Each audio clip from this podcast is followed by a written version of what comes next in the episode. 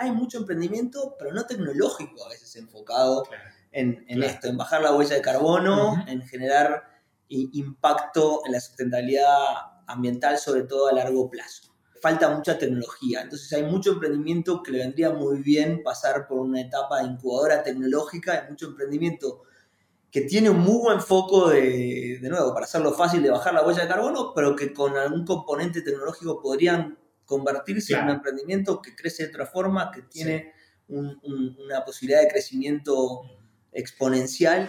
Esto es Conversaciones con Impacto, un podcast de Impact Latam.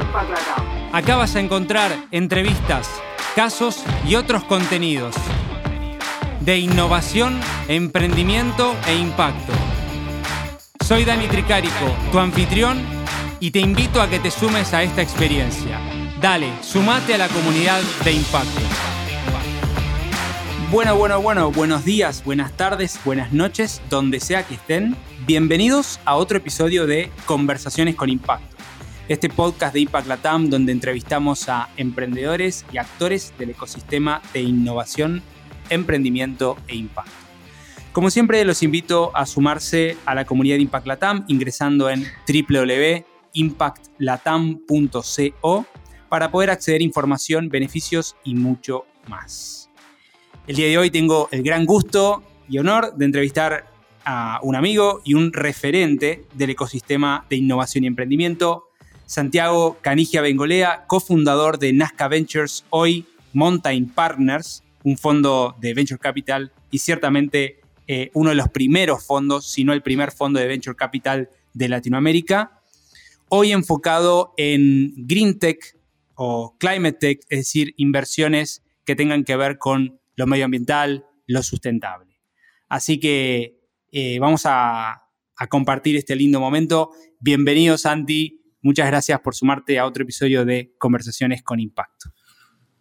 Bueno, muchas gracias, Dani, por la invitación. Como bien dijiste, un amigo y, y ojalá un gran partnership hoy entre nuestro fondo de Mountain Partners Chile y Impact Latam. Creo que estás eh, con un camino muy parecido al que, al que tomamos nosotros ahora.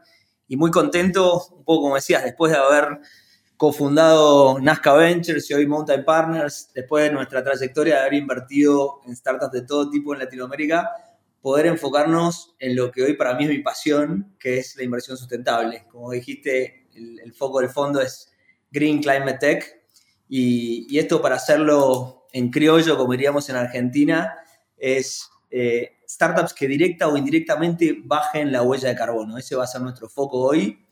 Y, dentro de esta tesis vamos a tener alguna flexibilidad, pero siempre vamos a buscar la forma de, poder bajar la huella de carbono directa o indirectamente a través del, foco del modelo, del modelo de negocios de, de cada compañía. O sea, no, no vamos a, a, mirar offsets o compensaciones de carbono. Muchos startups se acercan y nos dicen, bueno, pero nosotros tenemos un, sistema de car sharing y después, como hace Cabify, por ejemplo, que me parece muy bueno, eh, offseteamos plantando un bosque en la India, sino que tiene que ser parte del modelo de negocios, del core business o de las prácticas 100% sustentables de la empresa, bajar directa o indirectamente la huella de carbono.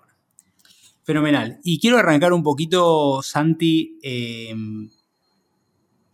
esto es lo que, están lo que estás haciendo hoy, pero ayúdame a recorrer un poquito tu, historia, tu, trayectoria, lo que hiciste, para que quizá otros que no te conocen o los que conozcan, te conocen, puedan aprender un poquito de, de tu recorrido y tus aprendizajes en este camino del ecosistema de innovación que estás hace tanto tiempo. Bueno, no sé por dónde empezar. O sea que estoy pasando los 40, no voy a decir cuántos. Eh, soy originalmente abogado y después hice un MBA y terminé en algún momento haciendo un máster en innovación en la Universidad de Columbia, que lo nombro sobre todo no por un tema académico, sino porque me cambió totalmente la forma de pensar y, de lo que venía haciendo. Eh, allá por el año 2010 había cofundado un, fondo de agricultura sustentable después de haber intentado como emprendedor una, bodega enfocada en vinos orgánicos en Mendoza, que tuvo sus buenas y sus malas como todo emprendimiento, pero, pero gran aprendizaje sobre todo.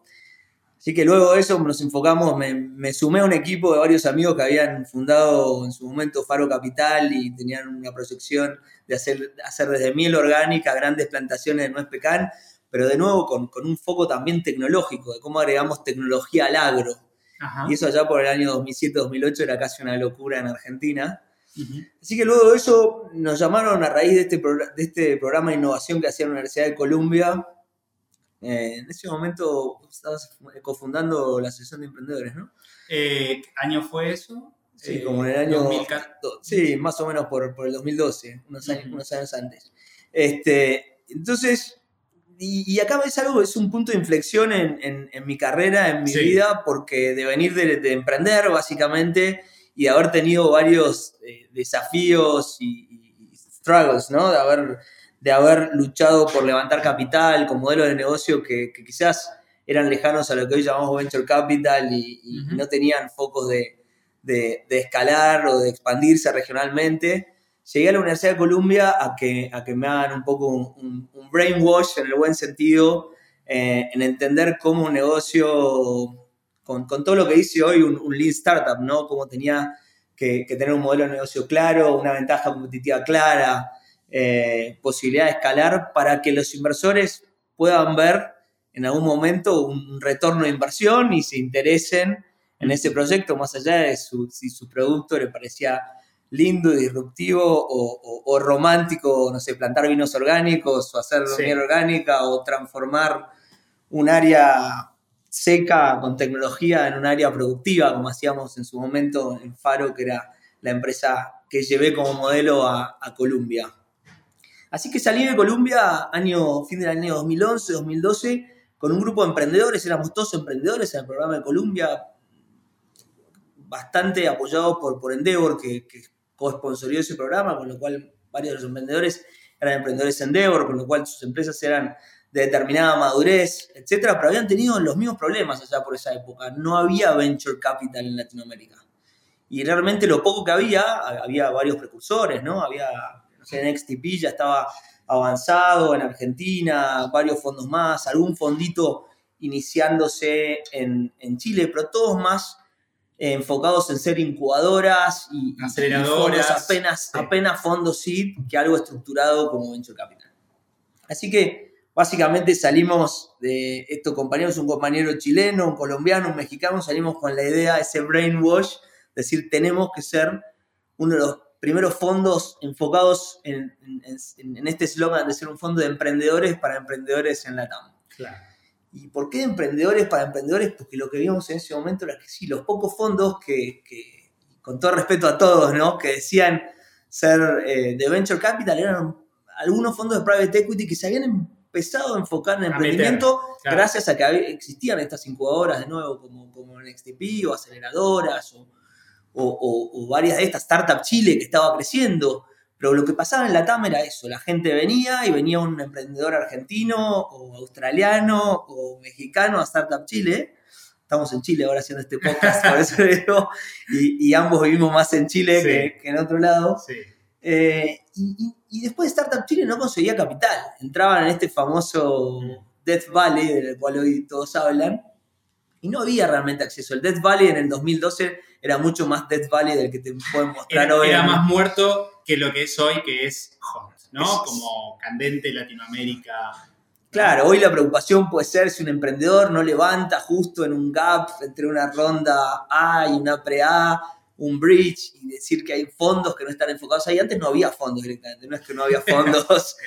Había un Valle de la Muerte que duraba por lo menos cinco años y encima no había capital. Exactamente, exactamente. Así que ese era el panorama de, no, no de Chile, de la TAM en ese momento. Así que eh, en algún momento pensamos hacer un fondo desde Nueva York para mirar a la TAM, después nos dimos cuenta que en Nueva York éramos uno más como VC, y además éramos first time managers, según nos designaban en ese momento, y, no, y no teníamos experiencia en investment banking, que era lo que la mayoría de los VCs tenían en New York, y salíamos de un programa de innovación de Columbia y no de un PhD de Harvard, eh, y nuestra experiencia era mucho más emprendedora y, diversa, así que miramos lo que pasaba en Chile y teniendo socios chilenos, nos vinimos a, digo, nos vinimos, había algún chileno, pero el resto nos decidimos venir a vivir a Chile y arrancar junto con estos chilenos, Eduardo Amadeo, también otro argentino, Vane de Argentina también, arrancamos Nazca Ventures en, allá por el fines del 2012. Y aquí, bueno, aquí nos asociamos también con Alan Farcas, que venía liderando Endeavor en Chile, etc. Y por suerte el ecosistema era, era, era muy, muy beneficioso en ese momento, ¿no? Porque, porque Corfo, que, es la entidad, de, digamos, la rama de inversión del gobierno de Chile, que ha fomentado todo el crecimiento de Chile en los últimos años, estaba muy enfocado a promover el emprendimiento en ese momento, a través de Startup Chile como su primer ramo, pero se dio cuenta de ese Death Valley a tiempo, y esto es una muy buena para Chile, para mí, para ese momento. Esto no pasaba en el resto de los países de Latinoamérica, ¿no? Ni hablar, imaginémonos el 2012 en Argentina, o en Colombia, o en México, no pasaba en ningún lado, se apoyaba el emprendimiento desde lo gubernamental. Desde lo gubernamental, claro, sí, sí. Y llegamos a un Chile en, su mejor momento, donde, donde, donde Corfo te apoyaba con capital, donde había otros fondos formándose. Así que eh, a principios del 2013 teníamos un fondo listo y, operando y empezando a invertir en, en, Chile. En ese fondo nos hemos invertido de todo un poco, desde las primeras empresas que hoy, hoy están varias en los diarios, pero en ese momento eran muy early, recién salidas de Startup Chile, no sé, Políglota, Zapping, eh, Baby Tuto unos años después, Destacame, nuestro fondo que hoy llamamos nuestro fondo agnóstico, que si lo vemos para atrás era una ensalada de diferentes modelos de negocio y en ese momento era un poco en cada vertical. Claro, en cada vertical había como un proceso de, lo que hoy se llama transformación digital. Y en ese momento era una muy buena tesis, porque tampoco había tanto deal flow en Latinoamérica. No es que tampoco el único problema era el capital. No, no, no, no había en qué invertir.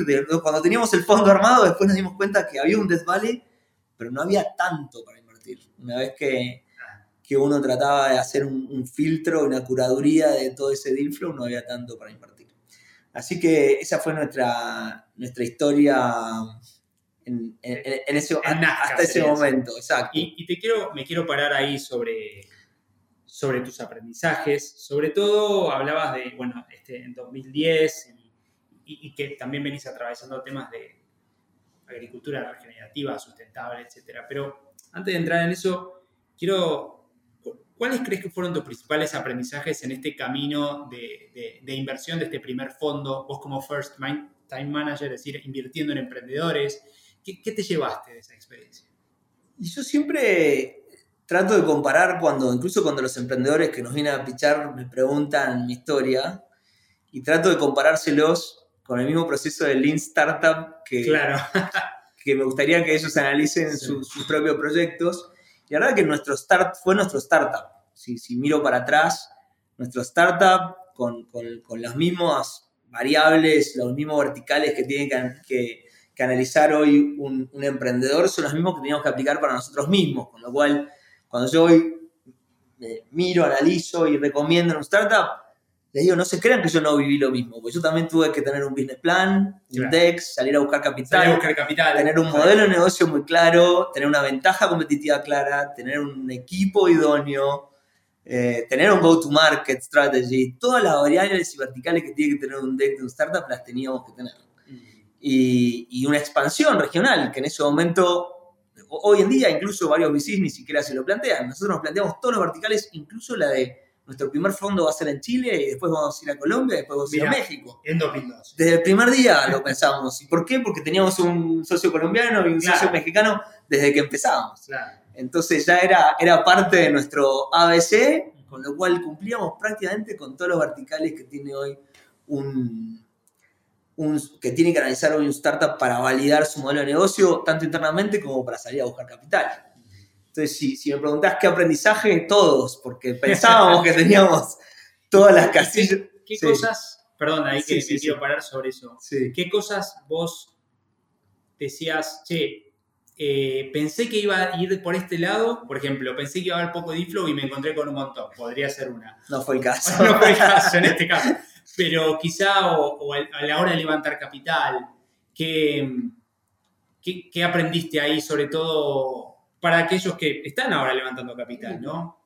¿Qué, qué pensás? Lo primero que aprendí es eso, es que pensamos, ah, bueno, esto es un fondo y nuestro, nuestro, nuestro business plan es muy fácil, vamos a invertir en estas empresas que se van a revalorizar y va a pasar todo lo mismo que pasó en Silicon Valley. Claro. Comparémonos, como diría un startup, con su benchmark contra nuestro big player. Nuestro big player era lo que pasaba en Silicon Valley. Ah, bueno, y en Latinoamérica va a pasar todo lo mismo, con lo cual no tenemos que explicar mucho a los inversores. Y la realidad es no.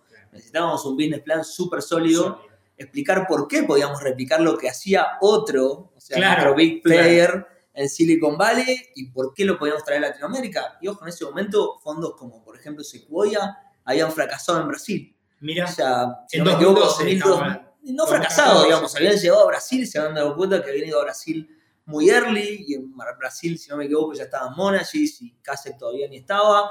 Eh, y Sequoia se volvió, creo que Mirá, ahora tiene no sabía. de nuevo, pero, pero Sequoia tuvo una oficina y se volvió, con lo cual llegábamos de golpe a sentarnos con, con inversores americanos, creo, los primeros que pensamos que nos iban a invertir en Latinoamérica, y ahí tenés un ejemplo de lo que no fue así. Nos decían, no, de nuevo, lo mismo que habíamos pensado cuando dijimos hagamos el fondo en New York. Son first time managers, no tienen un, un- un equipo sólido, no saben Exacto. de VC, eh, no hay VC en Latinoamérica, no tienen coinversores, nos decían que era muy real, no había coinversores. Entonces la mayoría de las rondas las hacíamos solos y, y súper jugados con modelos de negocios que, que incluso ni, ni siquiera eran modelos de negocios probados en otro lado, nos jugamos por modelos de negocios disruptivos de entrada en Latinoamérica, no sé, puedo dar un caso acá, Cranberry Chic, que era súper disruptivo en el 2012 y, y, por supuesto en el momento ese no, no, no, no, no agarró tracción porque deberían haberlo fundado en San Francisco con un modelo de negocio de claro. social e-commerce en el año 2012. Eh, te mezclo cosas, pero es, es divertido.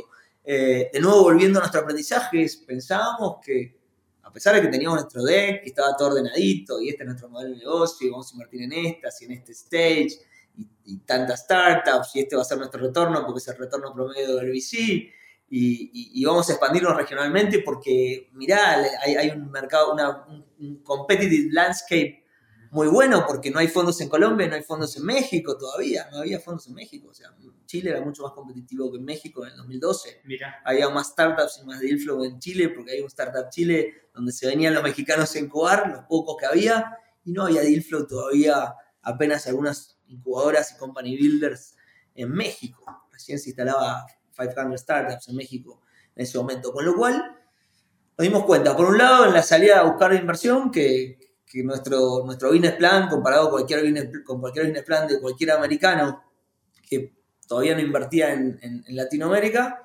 era poco sólido, que teníamos que buscar que los family offices, que eran nuestro principal target, o algunas instituciones, incluso el IFC o BID, todavía no estaban no estaban en ta- ese. Claro, tan metidas en este, en este nicho y no entendían del todo el venture capital, entonces eran muy tímidos y muchos concerns con, con nuestro, con, nuestro, con nuestra historia, a pesar de que nosotros en el equipo teníamos, no sé, por ejemplo, a Felipe Enríquez, que venía de cofundar Grupo y haberlo vendido al Big Player, en ese momento era como el corner shop del momento, ¿no? De hecho, Ujú. era co- cofundador con, con De hecho, el de, claro. de corner shop. Eh, de nuevo, eh, no encontrábamos lo que pensábamos. El primer ejemplo es, no habíamos hecho un gran análisis de- del mercado, quizás. O sea, de nuevo, vuelvo a comparar con un startup. Nos faltaba un análisis del mercado. Así todo, tuvimos a veces experiencia de mucha suerte, porque hicimos nuestras primeras inversiones en el 2013, 2014, y, y enseguida el, el- el gobierno de Colombia nos llamó para que repliquemos. Mira, no le pasaría a startup, nos llamaban para que repliquemos el modelo porque no había tampoco otros managers. No, no, digo, no, no me gustaría ni siquiera decir que éramos mejores que otros, no había muchos otros que lo quisieran hacer. Eh, así que replicamos el modelo en Colombia y lo replicamos en México también con ayuda de los dos gobiernos, con lo cual hubo un, hubo un push muy importante donde nos coinvirtió el gobierno de Colombia con Impulsa, el programa Impulsa, y en INADEM en México, con lo cual para finales del 2014-2015 teníamos tres fondos funcionando, que es una locura tremendo. pensando que dos años antes era. Absoluto, ¿no? Y, y no y eso quizás fue un aprendizaje. También, más que pensar que fue como, che, no la, no la vi venir que iba a escalar quizá tan rápido de esa manera, ¿no? Exacto, exacto. O sea, habíamos puesto en el business plan que íbamos a tener un fondo regional, pero nunca nos imaginamos que iba a ser tan rápido y que nos iban a ayudar tanto. Qué bueno. Así que todo lo que nos decían de golpe, eso también es lo inesperado a veces en el, cuando uno se Sí. mueve, ¿no? Sí, sí, lo mismo lo comparo con cualquier startup, hay que seguir moviéndose, ¿no? Porque íbamos medio contra viento y marea y con resiliencia, que es la palabra de moda ahora, y nos encontramos con cosas que en nuestro business plan eran inesperadas, que, que, que no solo el Corfo nos haya apoyado, sino que después nos apoyaban en Colombia y después en México. Así que esa es un poco la historia, creo que, que hay que mirar siempre eso, mucho el mercado, mucho el competitive landscape, eh, todo es repetitivo con todo lo que puede decir cualquier fondo, ¿no? Pero para mí lo principal es la ventaja competitiva, si me tengo que enfocar, enfocar en algo. ¿Y cómo verías, cómo verías esa ventaja competitiva de un venture capital? De, a ver, creo que es muy distinta la ventaja competitiva que teníamos en este momento de ser first time Claro, manager claro. saliendo de un Eh, Eran los programa. primeros. Claro, era éramos los primeros, era un first time mover, sería como le dirían en un startup. Si comparo con otro modelo de negocio, éramos un first time mover, no había, esa era una ventaja competitiva clara. Salíamos de un programa de innovación de Colombia, era otra ventaja competitiva, teníamos un sello de Colombia. Esto tampoco, también me parece que es una validación interesante para cualquier startup, que los equipos tengan una validación académica o mucha trayectoria sobre el nicho al cual se dedican, con lo cual eso también es comparable con, con la parte de validación de Sí, equipo. La, sí. la ventaja competitiva de equipo es fundamental. Y bueno, se habla mucho del unfair advantage también, Sí. ¿no? El, el unfair advantage en ese momento puede haber sido tener al- al- al- algún contacto más rápido con, con- con- con los Acceso. programas y Claro. acceso por, quizás por Endeavor, donde nuestro ex socio había sido el manager de Endeavor en Chile, Alan Farcas, eh, con quien tomaba un café hoy y no, no- no apareció. de por si lo escuchás, Alan. Tranquilo. Este, Y- así que, eh, de nuevo, tuvimos mucho acceso eh, y, y creo que en ese momento era una ventaja competitiva haberse dado cuenta de esta oportunidad. Esa era una ventaja competitiva. Hoy es otra quizás. Hoy es el track record que hemos tenido en Latinoamérica, haber sido de los primeros, haber tenido un poco más de experiencia y tener quizás mayor acceso a la coinversión. ¿no? Y en eso, en eso me quería meter. eh, estamos hablando con Santiago Canigia Bengolea, cofundador de Nazca Ventures, hoy Mountain Partners, eh, un fondo de venture capital eh, orientado en, en climate tech, en, en- en temas del clima y ambientales. Eh, te quiero preguntar, Santi, eh, ahí recorrimos un poco los inicios, ¿no? Y quiero, antes de meterme en, en los proyectos de hoy, ¿cómo ves el pasado y el presente? Es decir, en esa comparativa de 2012, 10 años, ¿no? 2022, ¿cómo ves hoy el panorama de la inversión?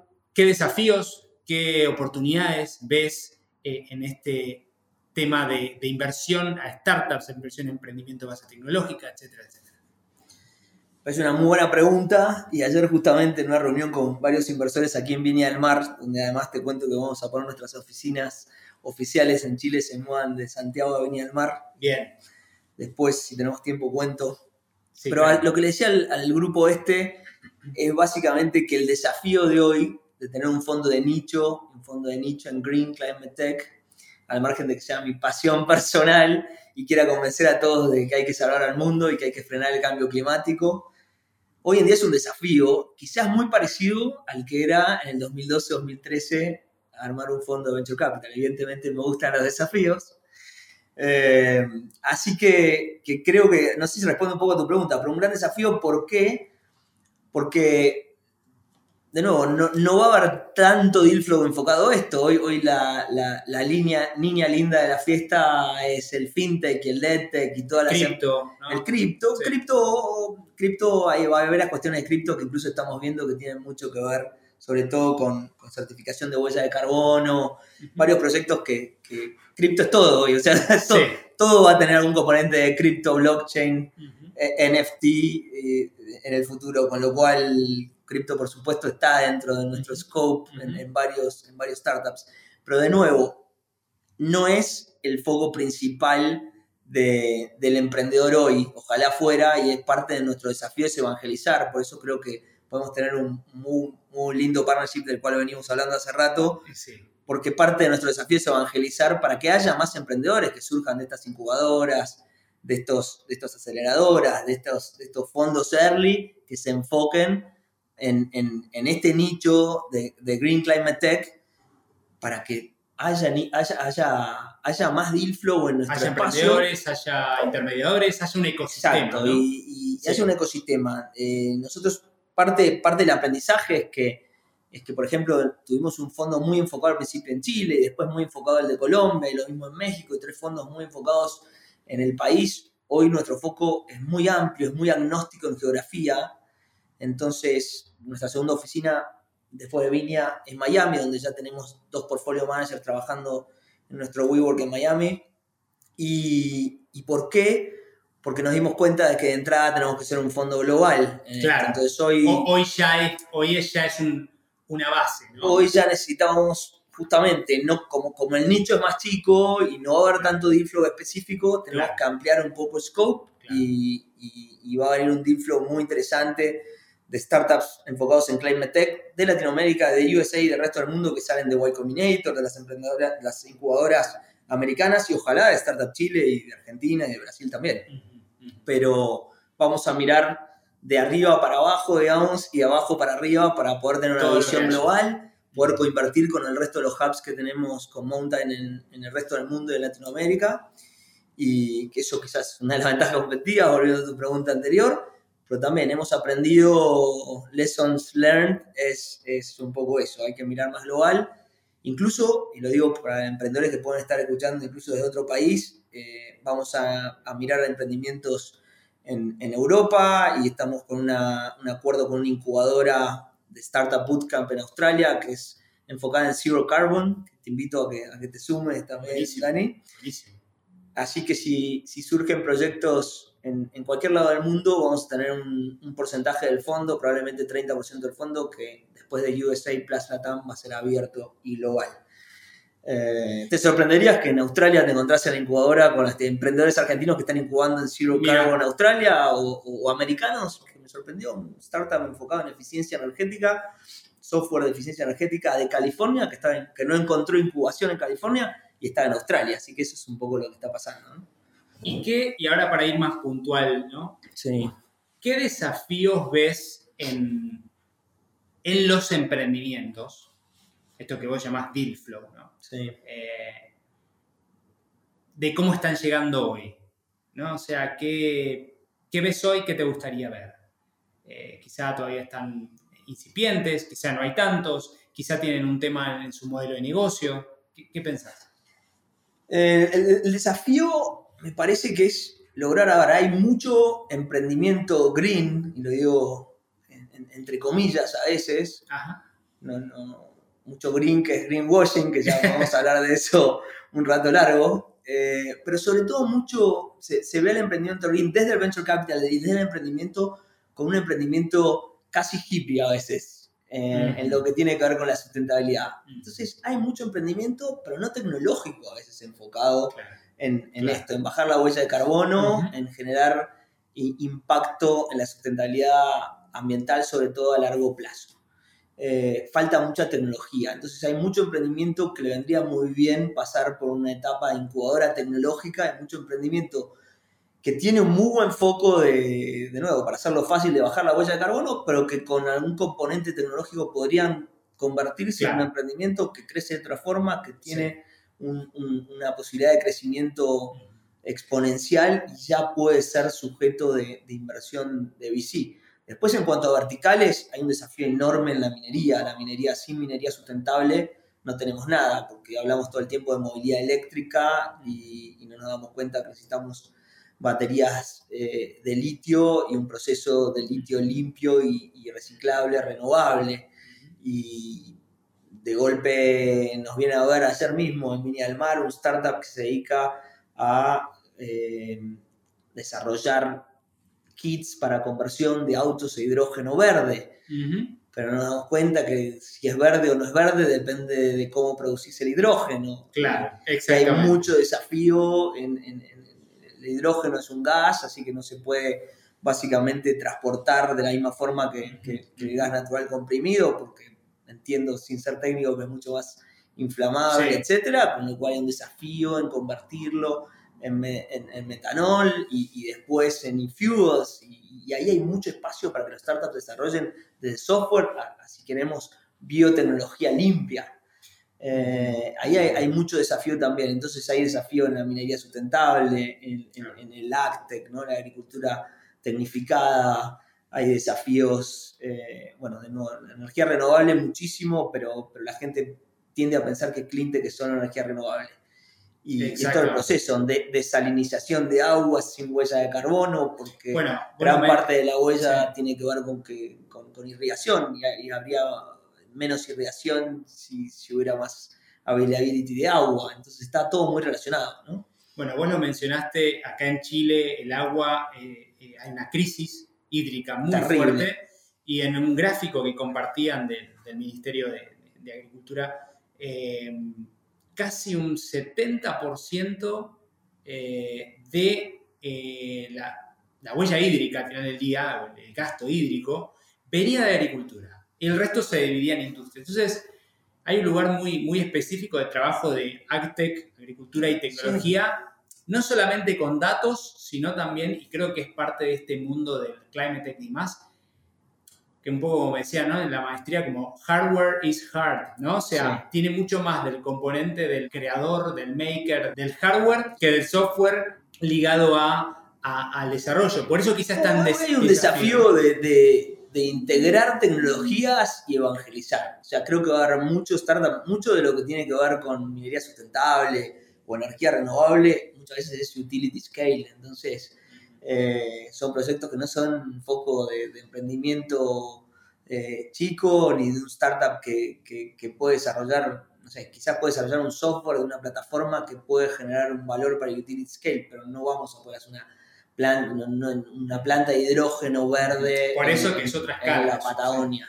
Entonces, eh, grandes, los grandes desafíos son más, más private equity y, no son un startup de, de, crecimiento típico Lean Startup. Pero sí hay mucha oportunidad en integrar tecnologías. Y en el agro, que vos pusiste un ejemplo, podría haber un startup que integre el, recorrido de drones para, vigilar cultivos con, abastecimiento hídrico y eso hoy se piensa en el agro que es, que es algo costoso, pero es mucho más barato, lo voy a decir en criollo, mandar un dron a ver a la otra punta del campo si, si, el, si el pipe sigue irrigando que mandar un tractor como lo hacen hoy. Y, todavía entonces hay un proceso primero de evangelización y después de que quizás venga un emprendedor y diga, integremos esta tecnología y que con una sola app el, dueño del campo pueda apretar el botón para que mande el dron y que no sea una app para fertilizar, otra, para, esto, para medir, otra para el hidro. Entonces es un, buen ejemplo y hay algunos que me han venido a, ver con, cosas parecidas, pero quiero decir, eh, sin hablar de nadie, eh, creo que va por ahí, va por Hoy, hay mucha oportunidad para startups que sin tanto riesgo de generar un producto nuevo, súper disruptivo y rocket science, hay una oportunidad, como la hubo en 2012, de integrar otras tecnologías para EdTech o FinTech o lo que sea. Hoy hay una oportunidad de integrar tecnologías para agregar valor en el nicho Green Climate Tech. Y no es tan difícil, ese es un poco el mensaje. O sea, hay muchas cosas para integrar, hay mucho desarrollo científico Ayer me juntaba con, una persona que sabe mucho de hidrógeno verde y me dice, pero el hidrógeno hace 100 años que conocemos la tecnología del fuel cell. Este, no sé si siempre 70 creo, pero, pero y recién ahora estamos, y existen autos de hidrógeno hace X tiempo. Y lo mismo eléctrico, los autos eléctricos se crearon antes que los autos a, benzina, como dicen acá en Chile, a nafta. Eh, por alguna razón, por escalabilidad, por lo que sea, o porque los emprendedores no fueron tan eficientes en ejecutar y alguno levantó más capital y bueno, ganó el auto de Ford. Pero bueno, estamos en la misma, ¿no? Entonces, hoy es posible, hay mucha tecnología para integrar, eh, hay mucha tecnología para rescatar. Eh, es posible ese mensaje, pero de nuevo, hay, hay, poco de hay poco hay cosas muy interesantes, pero no hay tanto en Latinoamérica. Ojalá viéramos más en Latinoamérica eh, que en el resto si quieren un poco por el corazoncito latinoamericano, ¿no? Pero, pero tenemos que pensar globales también, ya las, las fronteras nacionales se terminaron hace rato, ¿no? Totalmente.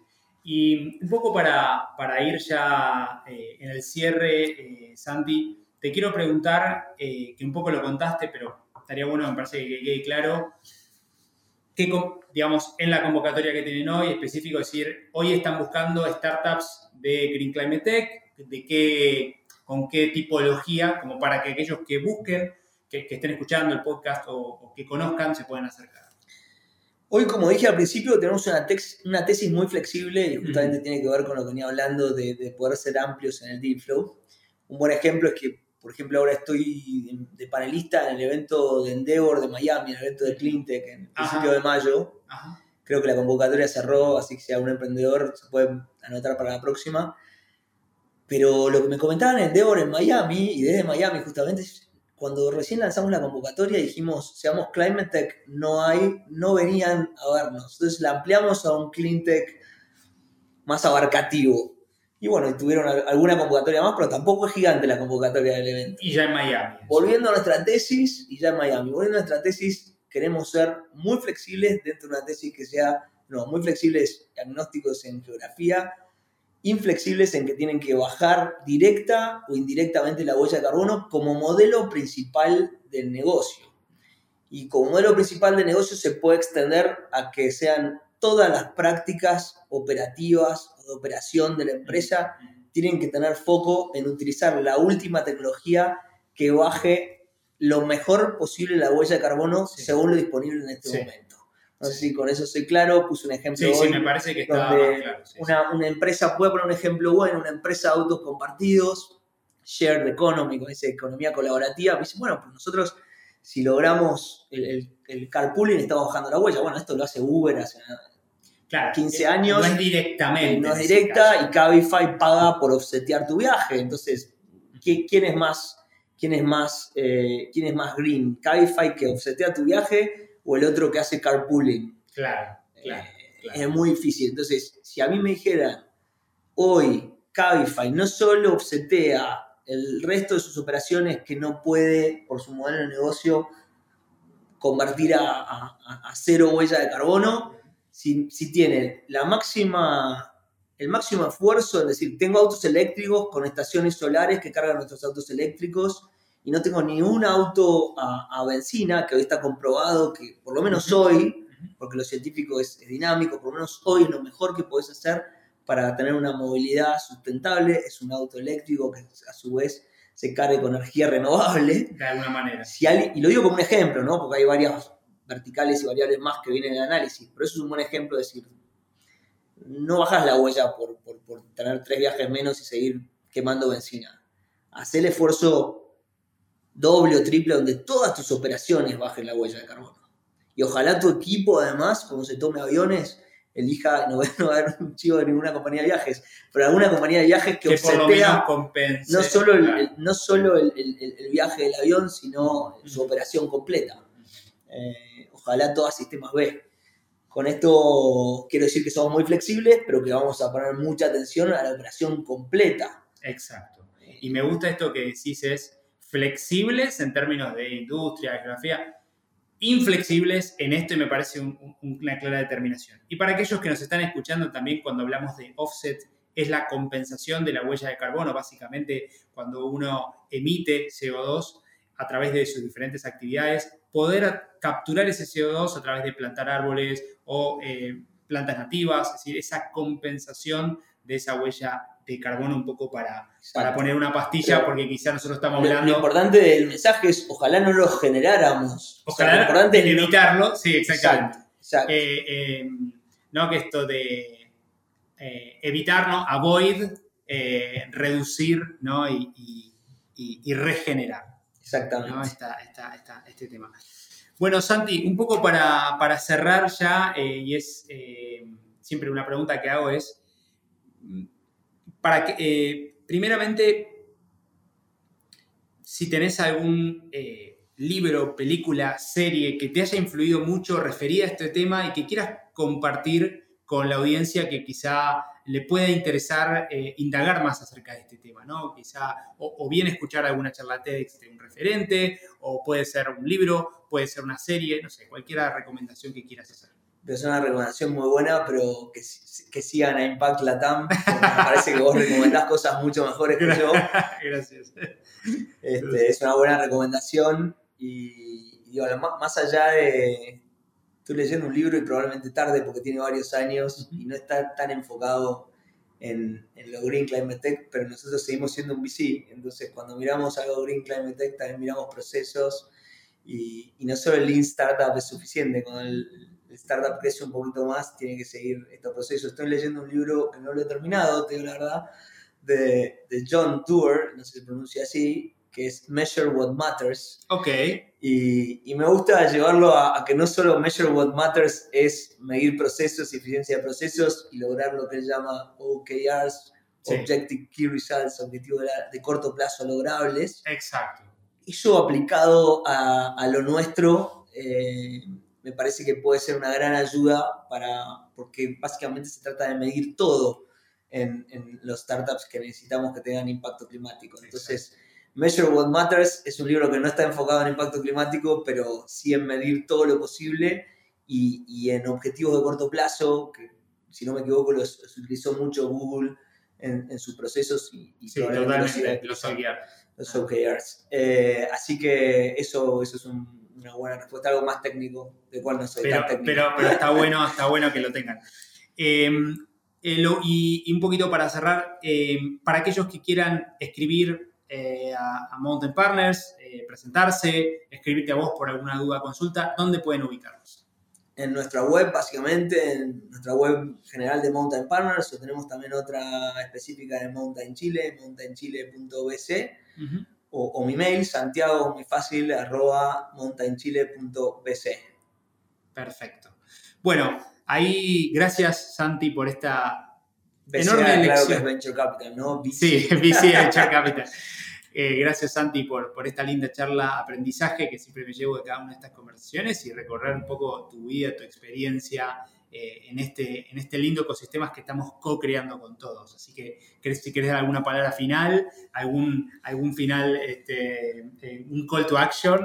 un call to action no, me encantaría tener otro podcast en 6 a 9 meses y poder contarles en qué, en qué, en qué invertimos para poder motivar Bien. un poco a la audiencia. Entonces, vamos a hacer así. Te, te voy a tomar el compromiso de palabra más o menos en, de 3 a 6 meses, pero quizá 3, porque 6 un poco mucho. Perfecto. Volvemos a conversar para profundizar. Exacto. ¿Te parece? Me parece bárbaro. Mil gracias, Dani, como siempre. A vos, Santi, y bueno, ahí lo tuvieron a Santiago Canigia Bengolea, eh, cofundador de eh, Mountain Nazca y actualmente en Mountain Partners. Agradecerles a cada uno por su tiempo, eh, por, por, prestarnos su oído, su oreja, y eh, como siempre, invitarlos a sumarse a la comunidad de Impact Latam ingresando en www.impactlatam.co para poder acceder a información, beneficios y mucho más. Y por último, eh, si te gustó este capítulo, compartilo. Si no te gustó, por favor, escribinos para eh, seguir mejorando y nos escucharemos, nos veremos en el próximo episodio de Conversaciones con Impacto.